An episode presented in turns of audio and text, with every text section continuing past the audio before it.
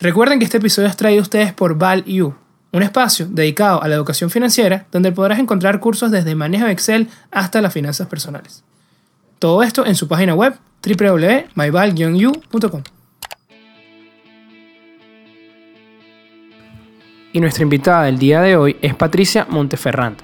Ella es la coordinadora del Centro de Innovación y Emprendimiento del Instituto de Estudios Superiores de Administración, el IES tiene una vasta experiencia en el manejo de las organizaciones familiares, donde se ha desempeñado como consultora e investigadora en múltiples proyectos.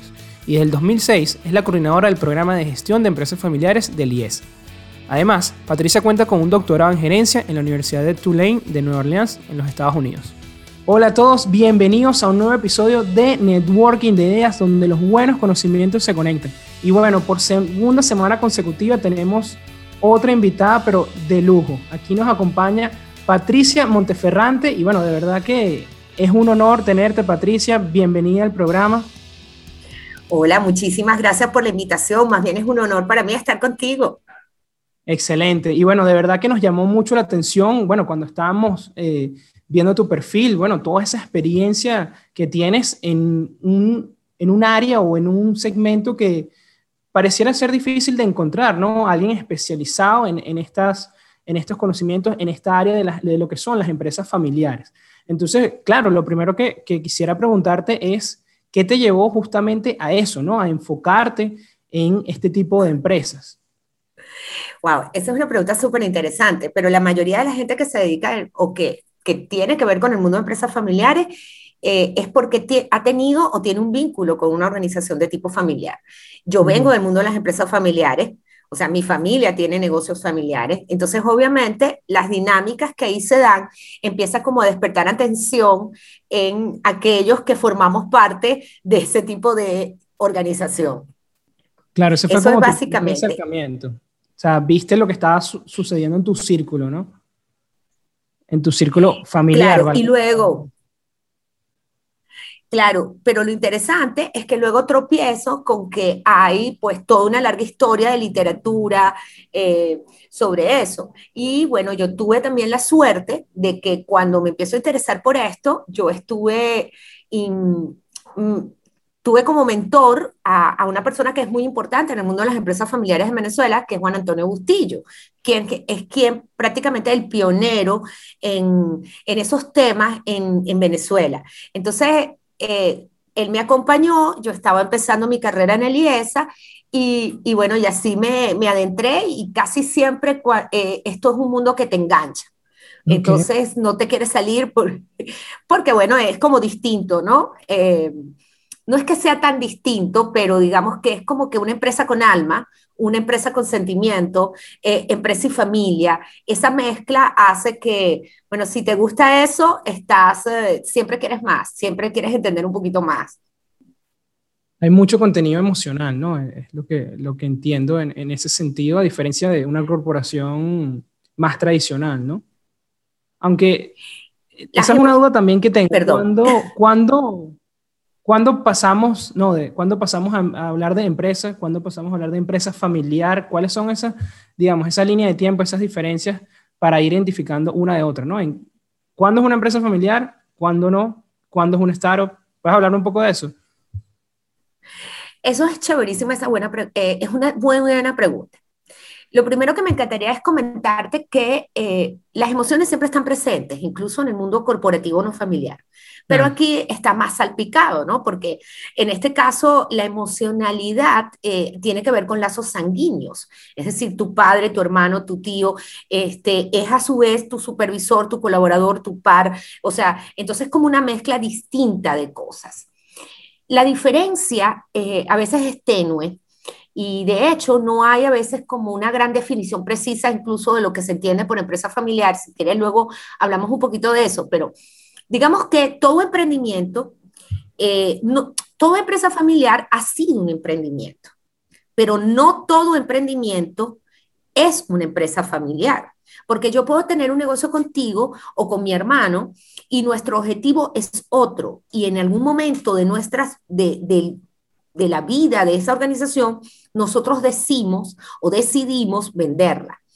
Un elemento crítico para definir el mundo de empresas familiares es que tiene que haber legado trascendencia, es decir, que yo quiero que esto pase de generación en generación. Sin embargo, el tema del emprendimiento se vuelve transversal en el mundo de las empresas familiares, porque paradójicamente, para poder legar a, um, a, unas, a las siguientes generaciones, yo necesito um, generar eh, valor. Y una forma de generar valor es a través de emprendimientos, que puede ser desde nuevas empresas o emprendimiento corporativo. Entonces, por eso la trascendencia em, está muy asociada con el emprendimiento intergeneracional, ¿ok? Eh, porque si no, una empresa, si al final la historia termina convirtiendo, si la empresa no añade, si, si la generación no añade valor, em, tarde o temprano la familia se come el negocio. Es decir, que es incapaz de sostener a las familias que hacen vidas alrededor de ella.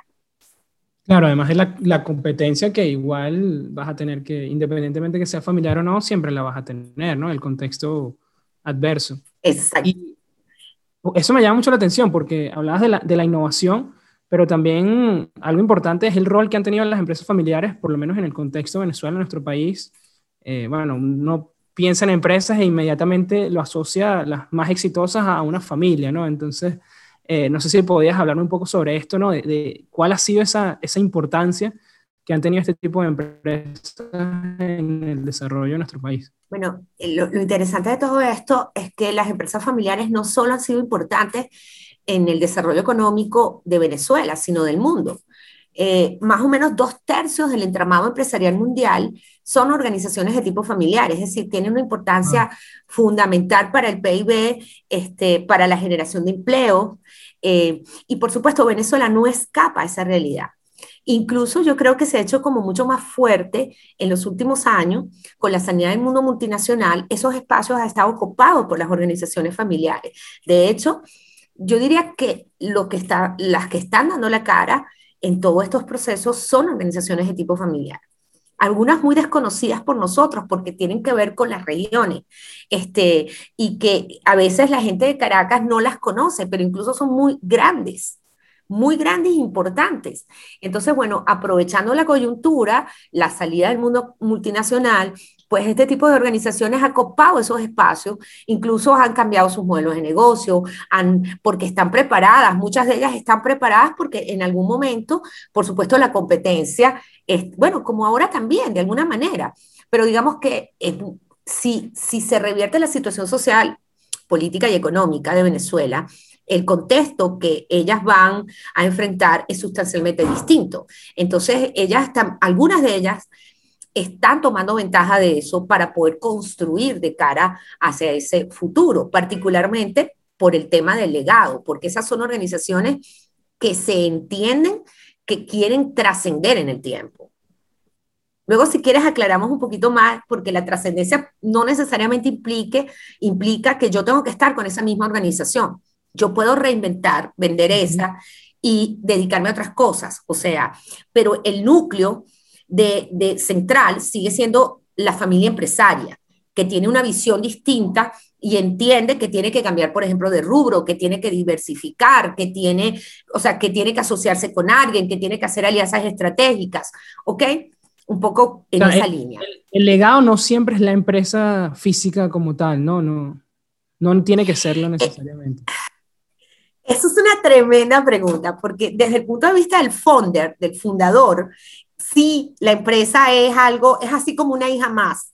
Por eso uno siempre echa broma y dice que no hay esposo bueno para manejar la empresa, ¿ok? Este, eh, pero em, cuando ellos empiezan a entender un poco que hay algo más, porque si yo me aferro a, eh, la organización como tal, este, puedo incluso destrozar el patrimonio familiar. Entonces, eh, cuando empiezo a entender que hay una visión de negocio y que el, legado y la trascendencia va más allá de la propia organización en sí misma, ¿ok? Este, nos convertimos en familia empresaria, que es cuando alguien tiene una visión totalmente distinta a la, a la concepción mucho más tradicional de firma familiar o empresa familiar. Ok, sería como una, una serie de, a ver si lo entendí bien, y si no, me corrige. A ver, sería como una serie, como una metodología y como una serie de hábitos también que, que quedan en esa familia, ¿no? Para, si decide, bueno, no sé, bueno, ellos que están dejando ese legado, esos hábitos, si tuvieran el día de mañana que pasar a ser una empresa de, no sé, solo refresco, serían capaces de hacerlo.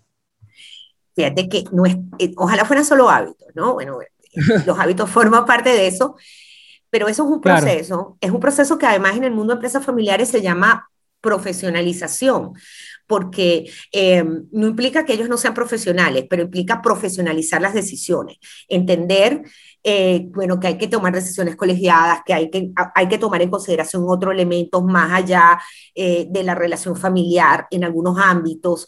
Eh, o sea, entonces eso le permite a ellos tener como una visión mayor. Y, y si yo si tú logras que ese proceso se da, que tiene mucho que ver con los temas de mecanismos de gobernanza, con cosas como la constitución familiar o protocolo familiar, que son las reglas de juego que se, se, que crea la propia familia para relacionarse con sus negocios. Este, lo que termina ocurriendo allí es eso mismo que tú dices, bueno, es como una disciplina distinta, es una visión distinta, somos capaces de desprendernos de esto que es muy valioso porque lo fundó mi abuelo.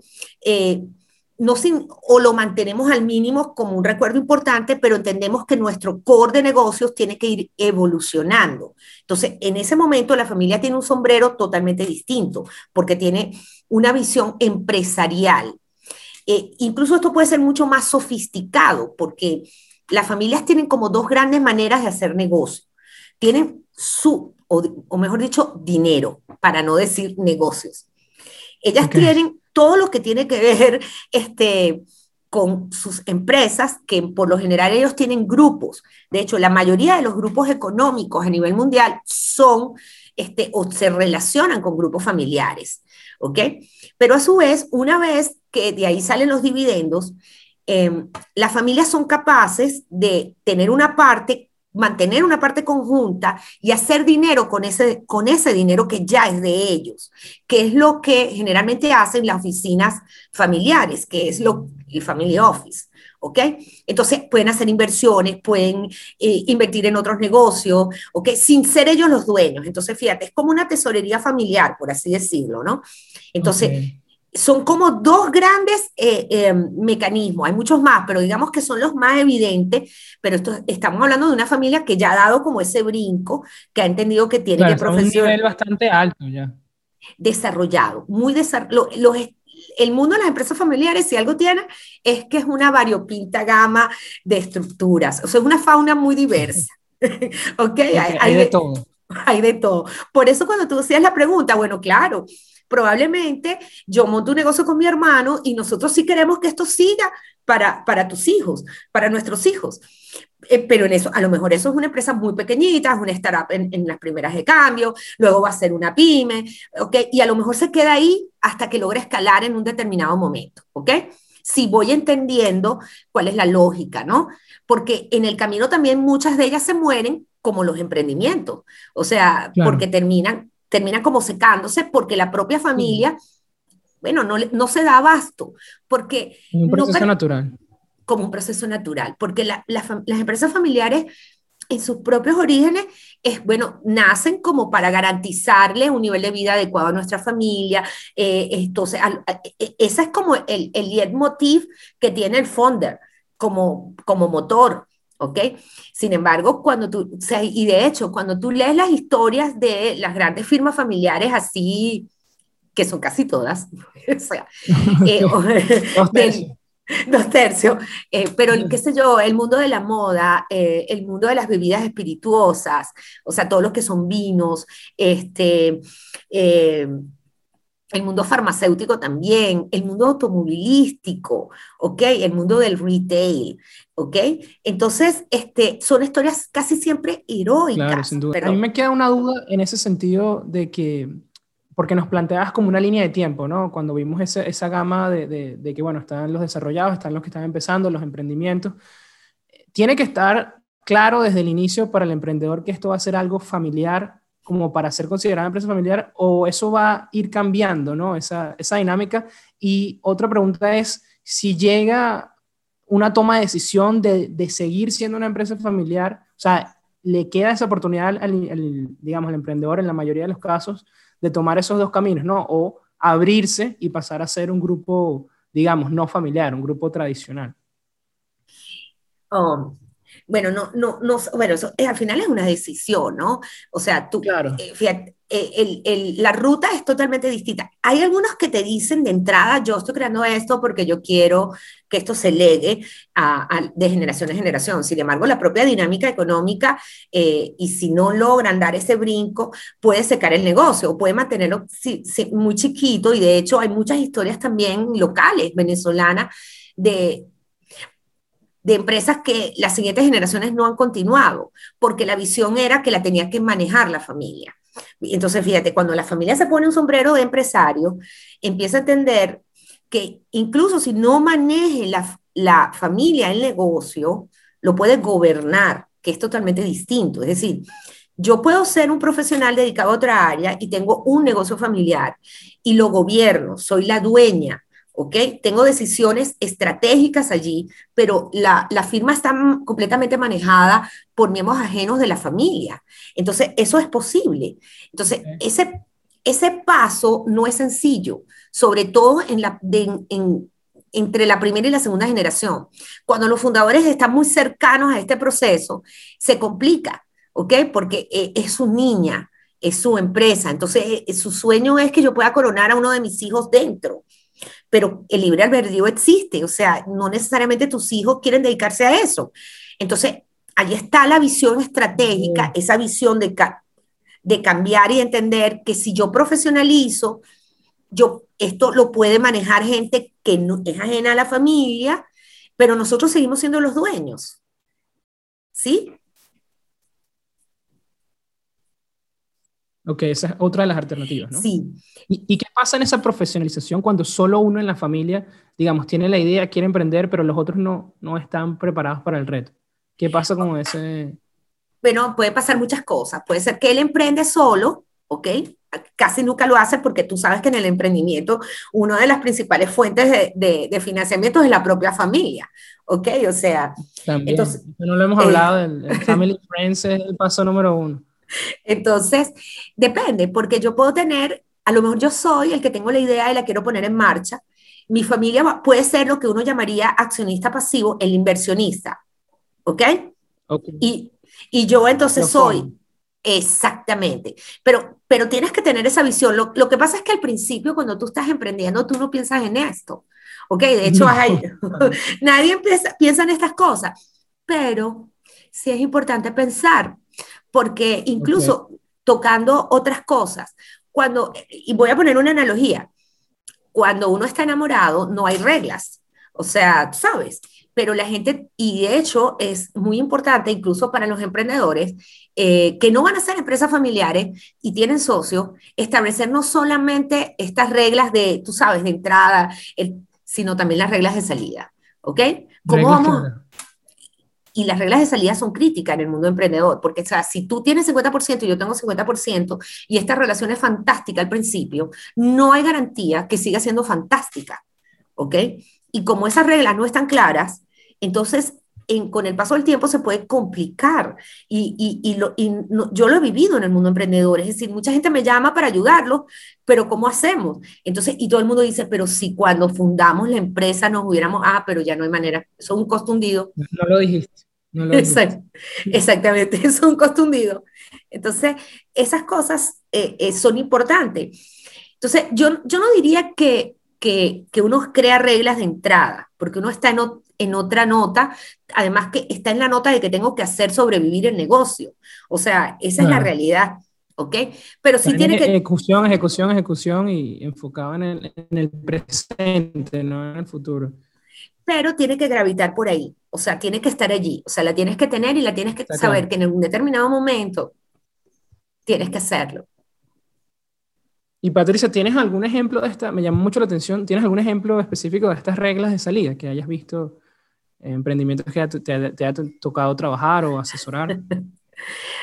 bueno, en algunos casos cuando no hay reglas tienes que mediar, ¿ok? O sea, tienes que mediar este, para ver quién compra, si hay un tercero que se puede generar, porque la regla terrible es el 50-50, porque eso paraliza, paraliza a la organización.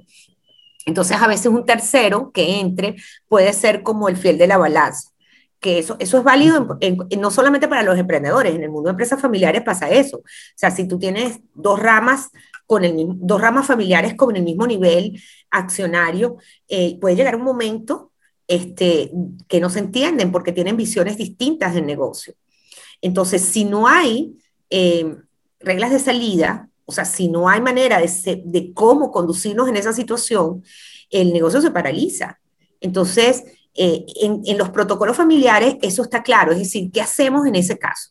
O sea, con, porque además en el mundo, fíjate que aquí vamos a tocar otra cosa interesante.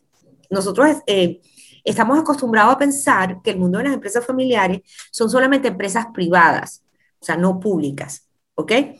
Pero hay empresas públicas este, que son empresas familiares, o sea, que empresas que cotizan en bolsa, en tradicionalmente. Este, ¿Por qué son familiares entonces? Bueno, yo te diría que son familiares porque hay una palabra que acompaña al mundo de las empresas familiares en su propia definición, que es el control. Entonces, si bien en, una empresa que cotiza en bolsa, no necesariamente el grupo familiar tiene la mayoría accionaria, controla ciertos tipos de acciones que le permite tomar ciertos tipos de decisiones. Por ejemplo, la, la designación del presidente ejecutivo, o sea, del CEO. Entonces, todo ese tipo de, de, acciones que se reservan para tomar cierto tipo de, decisiones implica control. ¿Ok? Entonces, fíjate, vuelvo y conecto con el 50-50. Fíjate que ahí nuevamente cuando hay dos choques de visiones, es un tema de control. Nadie se deja llevar, nadie se deja convencer, nadie se deja, nadie se pone en los zapatos del otro o, entiende a la visión que puede tener el otro accionista. ¿Okay? Entonces, ¿cuáles son las reglas de salida usualmente? Bueno, en el mundo privado, eh, generalmente uno manda a hacer valoraciones para tener precios, para poderle colocar precio a, a las acciones, ¿ok?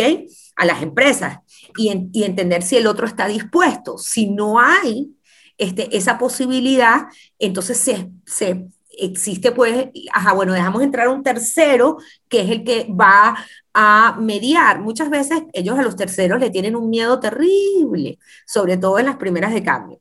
Entonces a veces casi siempre terminan llegando a un acuerdo y se produce lo que uno a veces llama una poda accionaria. Es decir, alguien llega y compra y vuelve a tener el control accionario, para poder manejar la organización. ¿Ok? Lo ideal es no llegar a eso, pero eh, las reglas de juego es como un seguro, ¿ok? Por así decirlo. Tú las tienes allí y además no son estáticas, porque esos cambian de generación en generación. O sea, lo que era válido para una generación no necesariamente es para la siguiente, pero es como la constitución de un país. O sea, la constitución hay que modificarla, ¿verdad? Hay que refrescarla. el contexto va cambiando. Exacto. Las fuerzas de mercado van cambiando también. Pero no necesariamente, pero, pero lo que no está bien es que la cambia cada rato. Entonces, cuando la familia hace ese ejercicio, es un ejercicio maravilloso porque se confrontan con sus propios demonios. O sea, allí aparecen que bueno, que la familia es comunista, pero el negocio no, el negocio es capitalista. Entonces yo no quiero ganar que todos ganemos iguales, sino que todos tenemos que ganar de acuerdo a lo que hacemos. O sea, empiezan a aparecer las cosas este, que no se dicen en el, núcleo, en, el núcleo familiar por temor a que se generen controversias y problemas. ¿Ok? Porque además la mayoría de los inconvenientes que existen en el mundo de empresas familiares, paradójicamente, viene por la mala comunicación. O sea, porque las familias tienden a evadir, porque no pueden desdoblar el rol em, emprendedor, el rol empresario, el rol que yo tengo dentro de una organización con mi rol familiar. Entonces, este, yo, no le, yo, no puedo confrontar a mi papá, no puedo confrontar a mi hermano, pero es que tú no estás confrontando a tu padre o estás confrontando a tu hermano, tú estás confrontando a quien representa a él en ese momento. O sea, en el papel de presidente ejecutivo de una organización o vicepresidente de finanzas. Entonces, e, es, muy complejo porque, eh, bueno, porque es verdad, el mundo de empresas familiares al principio es 24 sobre 24, 360 sobre 360, eh, entonces la familia siente que no terminan nunca de cortar y que te llevan los problemas de la empresa a la casa, o sea, es, como complicado, pero... es complicadísimo el tema del equilibrio, o sea, el balance trabajo, familia, trabajo, vida, ¿dónde ponen los límites, no? No, y además las triangulaciones, porque aparece tu mamá a decirte que, bueno, pero tu papá no está muy contento con el desempeño que tú tienes en la empresa. O sea, estamos triangulando. O sea, ese es un mensaje de mi madre porque se lo dijo mi padre. Me explico. Eh, entonces, en, entonces... situaciones incómodas. Totalmente. Entonces... Eh, eh, pero así como tiene esos lados, pues tiene el otro lado, que es un lado como mucho más amable, mucho más humano, más cercano, profesional, cuando entiende que tiene que ser profesional sin perder ese candor que, y esa característica propia eh, que uno en, la jerga un poco más académica, uno llama eso que son los recursos provenientes de la familiaridad. Entonces, una organización familiar que hace un uso efectivo de sus recursos provenientes de la familiaridad, que son sus redes de contacto, su estilo de liderazgo, su manera de cómo toma las decisiones, o sea, que puede ser más rápida, más flexible, yo puedo cambiar rápidamente en el mundo transnacional, tengo que pasar por, por otros procesos que son mucho más lentos, este, y lo combino con el tema de emprender, estoy generando capacidad, eh, em, estoy generando lo que uno llamaría el potencial en, emprendedor en, en, el mundo de las empresas familiares. Entonces, ese potencial intrageneracional se está dando, ¿ok? Pero fíjate, combino el tema del emprendimiento y los recursos provenientes de la familiaridad. Entonces, tengo palancas este, para lograr añadir valor. Eso sería como la, la, gran ventaja, ¿no? Que tendrían las empresas familiares. Porque mi porque esos recursos no los tiene disponible las organizaciones que no son de tipo familiar. O sea, las familias hacen negocio porque tienen un nombre y una reputación en el mercado. ¿Sí? Así, tú me dices, pero también el mundo transnacional, claro, pero es que no es lo mismo entrar a un banco, a una institución financiera y te digan, eh, ella es la hija de fulano. Me explico porque los apellidos aquí empiezan a sonar, a contar, ¿ok? Son relevantes, o sea, la reputación se convierte en, la marca familiar. Y además, este, en la medida que tú tienes una reputación en el mercado, otros accionistas familiares también van a querer hacer negocios contigo. De hecho, muchas empresas familiares eh, son grupos familiares que eran amigos. Entonces, bueno, yo sé que tú eres una persona, que tú eres una persona confiable, que eres buena en los negocios, entonces, y yo estoy en, en, ese ambiente, me explico. Entonces, e, eso es, es, muy valioso, es muy, muy valioso. Es un elemento además muy, muy crítico en el mundo de las empresas familiares. El tema reputacional. El tema reputacional. Es un, valor súper agregado. Claro, y muy importante ese hecho. De hecho, eso tiene también su lado negativo, como todo en la vida, ¿no? O sea, que de hecho bueno, eso. Claro. Bueno, eso, eh, eso también genera apego, porque entonces es porque el, el, apellido, la empresa, nos. Quizás no, lo, lo, podemos ver con mucho más cercanía aquí. Hay empresas que tú las asocias y la, con un determinado apellido, ¿sí? Entonces, y eso. Entonces, bueno, eso, eso, eso también puede ser, este, por ejemplo, en el momento que hay que vender la empresa, cómo se percibe eso en términos reputacionales, me explico. Entonces hay como ángeles y demonios detrás de eso, ¿no? Entonces, por eso muchas veces... es un peso, sin duda.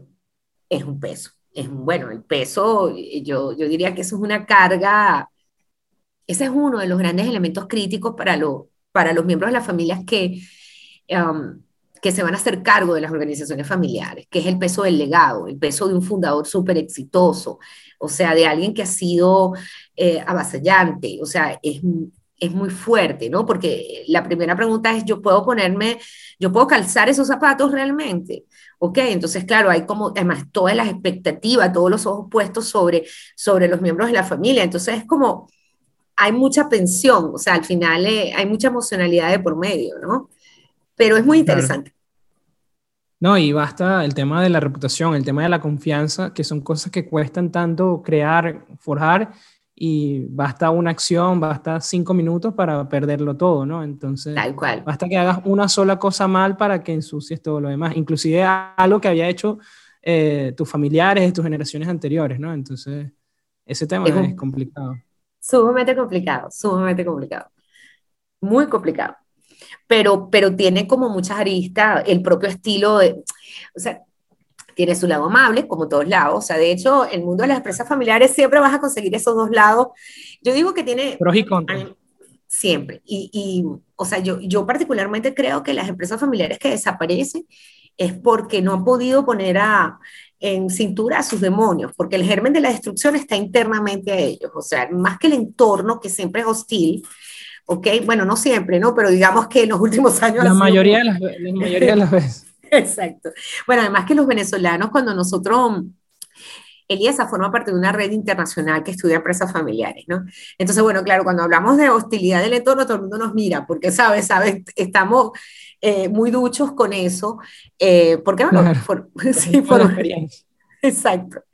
Este, pero lo, lo, lo, que quería comentar es que em, el, más allá de la, del, de, lo, de, la hostilidad del entorno que afecta a todas las organizaciones por igual, en el mundo de empresas familiares, em, lo que lleva a la desaparición es casi siempre estos grandes conflictos internos que paralizan los procesos de toma de decisiones, eh, que inhiben las visiones progresistas, eh, rivalidades entre hermanos, rivalidades entre padres e hijos. Es decir, el germen está dentro, el germen de la destrucción. Entonces, eh, las, las, constituciones familiares o los protocolos o los códigos de entendimiento, como lo quieras llamar, lo que hacen es que poner en cintura a esos demonios para que no, no impacten el negocio, ¿ok?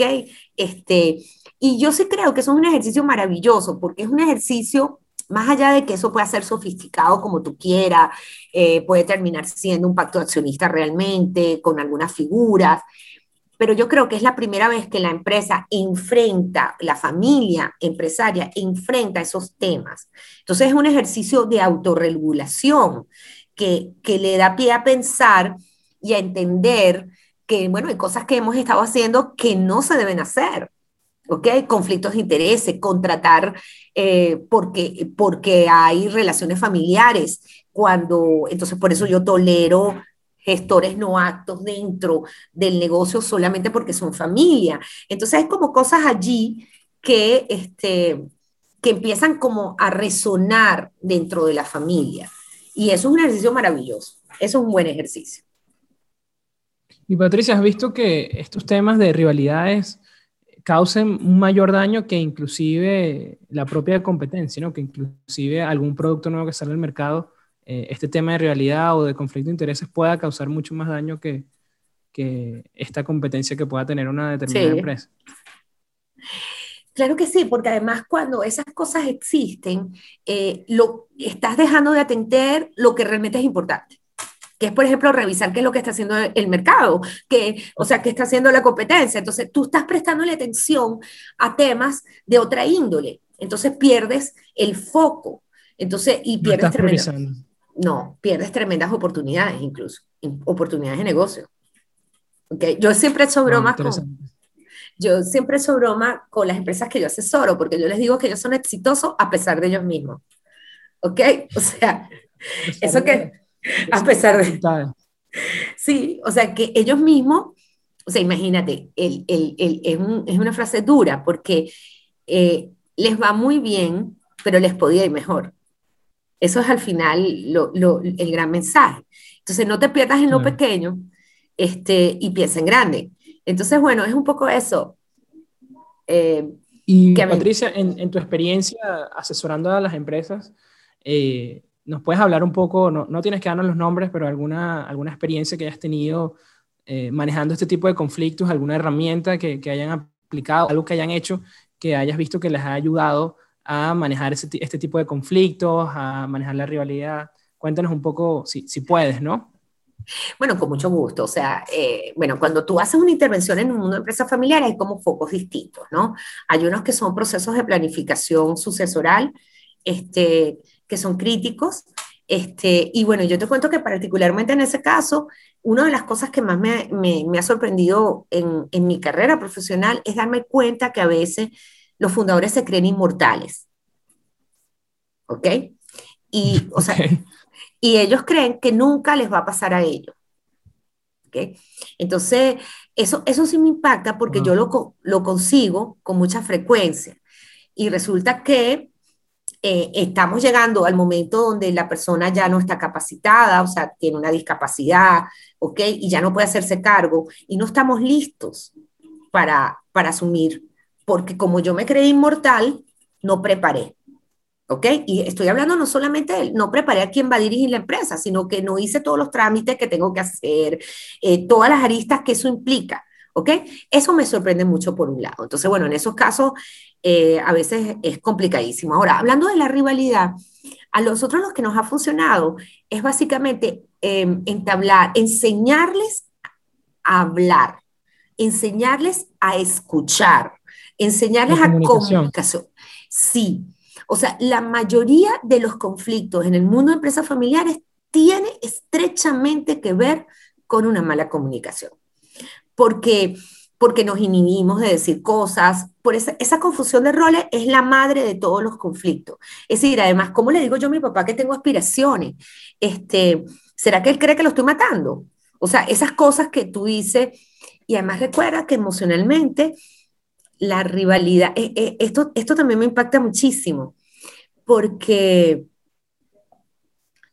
lo que ha sucedido en la niñez o sea, lo que ha sucedido en el seno familiar, eh, lo llevamos al, mundo empresarial. Es decir, que si por casualidad yo he tenido de manera permanente una rivalidad con mi hermano desde la niñez, es posible que yo tenga réplicas de eso en, en el, mundo empresarial.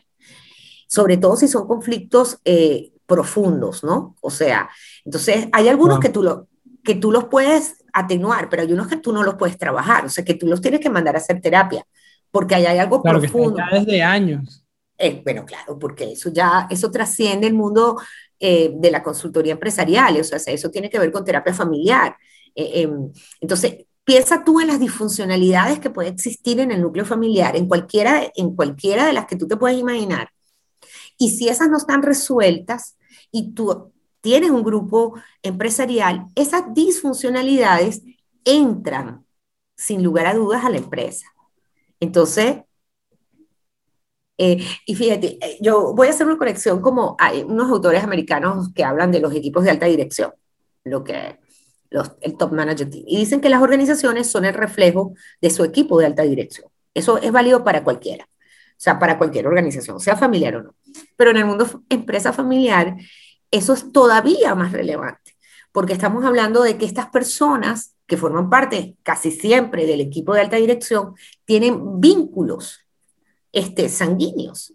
Entonces tienen historias, historias que pueden ser buenas, pero también historias de, de, conflictos. O sea, es muy complicado de terror. Exacto. Bueno, de hecho, todas esas grandes series que pasan en, que uno puede ver, siempre, si, si la gente hace recuerda, siempre el foco es grandes emporios, grupos familiares, y entonces todo tú sabes, toda aquella gente conspirando, este, con, eh, eh, bueno, es, los bandos, los bandos del hermano, del otro, sí. Exactamente, bueno, siempre, siempre es así, ¿no? O sea, siempre es así. Y eso lo, lo vives en, en en la cotidianidad, pues, o sea. Sí, es real, ¿no? está basado en hechos reales, ¿no? Son sí.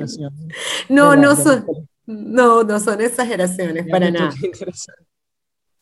Y Patricia, hemos hablado mucho de estos errores, ¿verdad? Que ha sido muy, muy interesante, pero algo que no hemos tocado y que me gustaría, teniendo la oportunidad que estás acá, es la parte financiera, ¿no? ¿Cuáles son esos errores que has visto en, en cuanto al manejo de los recursos, ¿no? Inclusive pueden ser no solo errores de, de hecho, sino omisiones, desconocimientos que te has encontrado y que es frecuente en el mundo empresarial en, en, la, en este contexto que, que, tú has trabajado.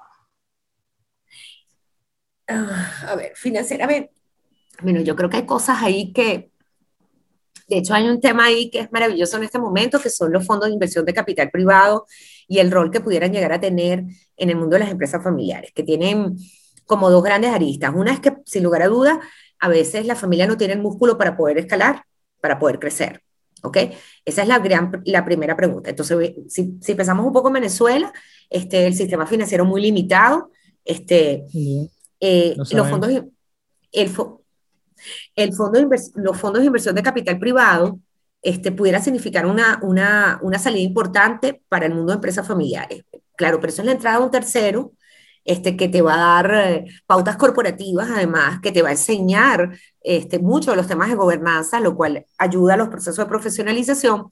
Y bueno, y muchas veces, y eso no solamente ocurre en Venezuela, o sea, en la Europa Latina hay muchos casos, de hecho en España, en Italia, los fondos de inversión de capital privado para el mundo de las empresas familiares, tampoco es que tú sabes, aquí estamos, vengan, los queremos mucho, no.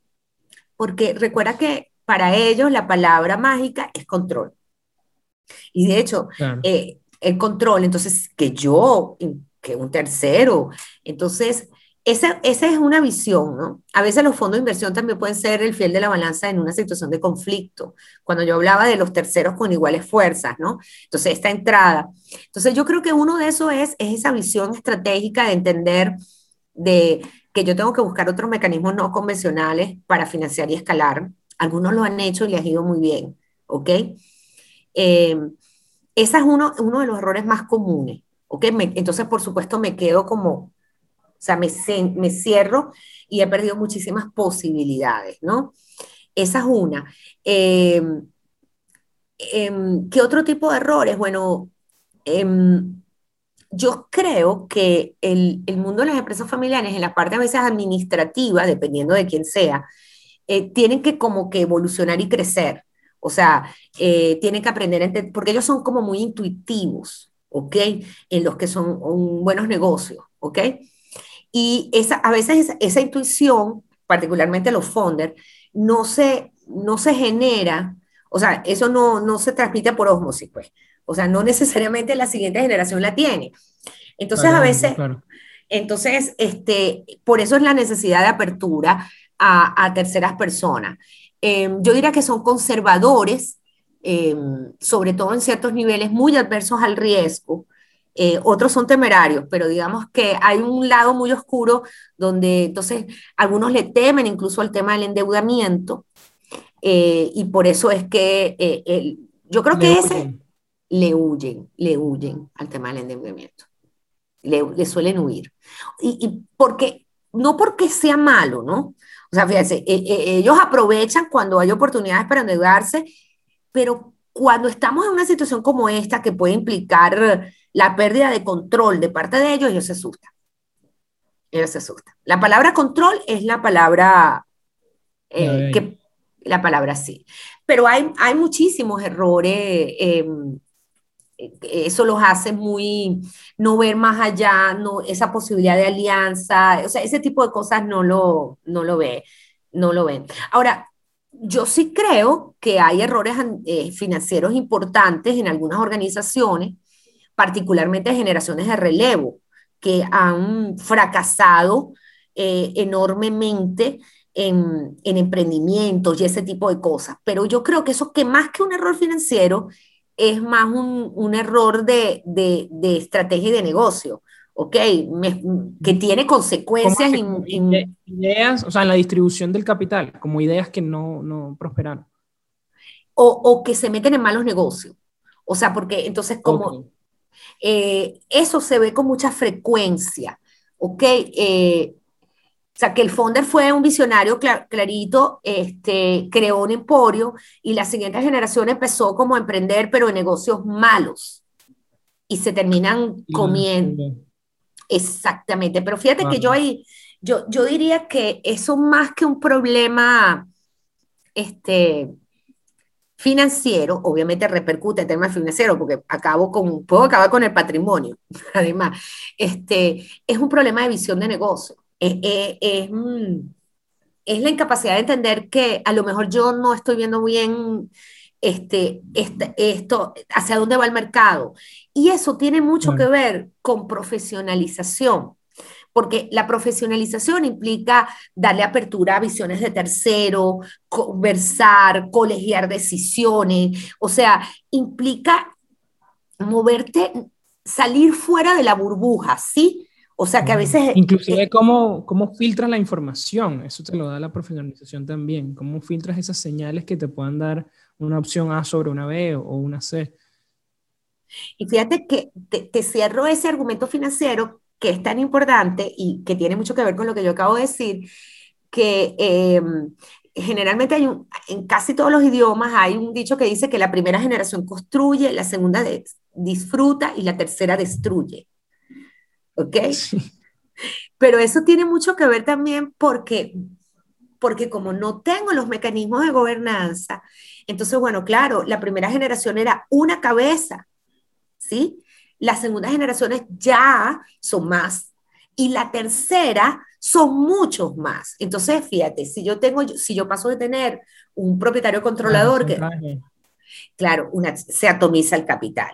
Al atomizarse el capital, entonces los, los intereses son distintos. Entonces, a lo mejor yo quiero estar en París y quiero que me des mi choquecito de dividendo. Este, a mí no me importa cuál es la situación de Venezuela, pero yo soy accionista de esta compañía.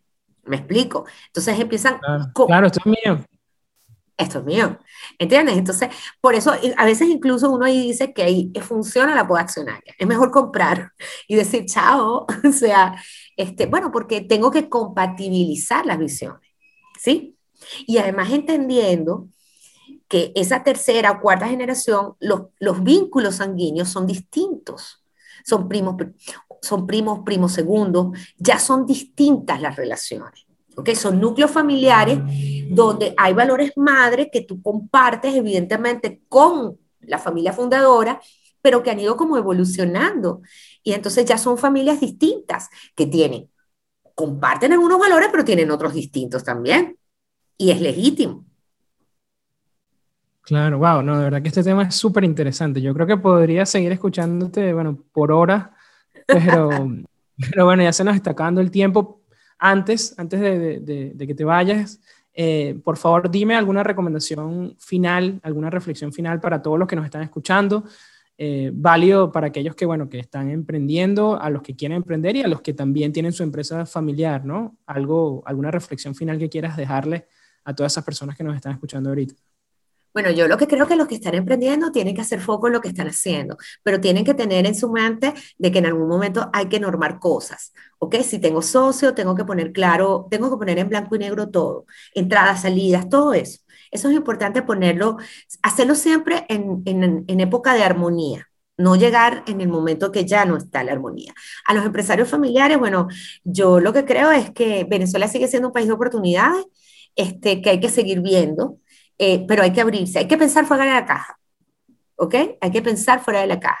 Muchos lo están haciendo y han tenido, y han tenido éxito. Complejo, nadie va a decir que no es complejo. Enfrentamos un, entorno sumamente hostil, pero, pero tenemos ya unas skills bien desarrolladas este, por tantos años de entrenamientos en relación a esto, ¿no? Y bueno, sí. sí, creo que sí. Y el que quiera emprender en familia, bueno, que tenga presente que la emocionalidad va a estar allí y que lo va a poder hacer bien, pero también hay que poner reglas y límites. Importantísimo. Y es algo que se pasa muchas veces eh, por alto. Así que bueno, ya vieron lo importante que, es establecerles el principio y me gustó muchísimo eso que dijiste, o sea, no, no esperemos necesitar el paraguas cuando, cuando empiece a llover, ¿no? Hay, hay que llevárselo antes. Así es. Bueno, es el momento es el momento de pasar al dato de la semana. Y el dato de la semana es, ¿sabías que en países como Italia y Ecuador, las empresas familiares representan el 90% de su Producto Interno Bruto? Por otro lado, Alemania y Bélgica tienen los porcentajes más bajos, representando el 55% de sus PIB. Bueno, Patricia, verdad que agradecido por tu tiempo, por todos esos conocimientos, todas esas experiencias que nos has dejado de verdad que se me pasó el tiempo volando. No puedo creer que ya, ya terminamos de, de grabar y, y, wow, para mí pasó como 10 minutos.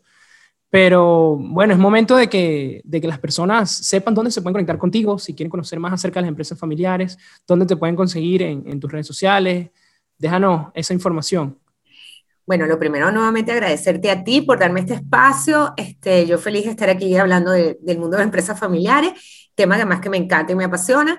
Eh, mi Twitter es arroba pmonteferrante.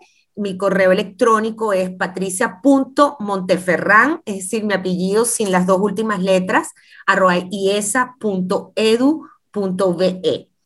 Y estoy a la orden para responder cualquier inquietud.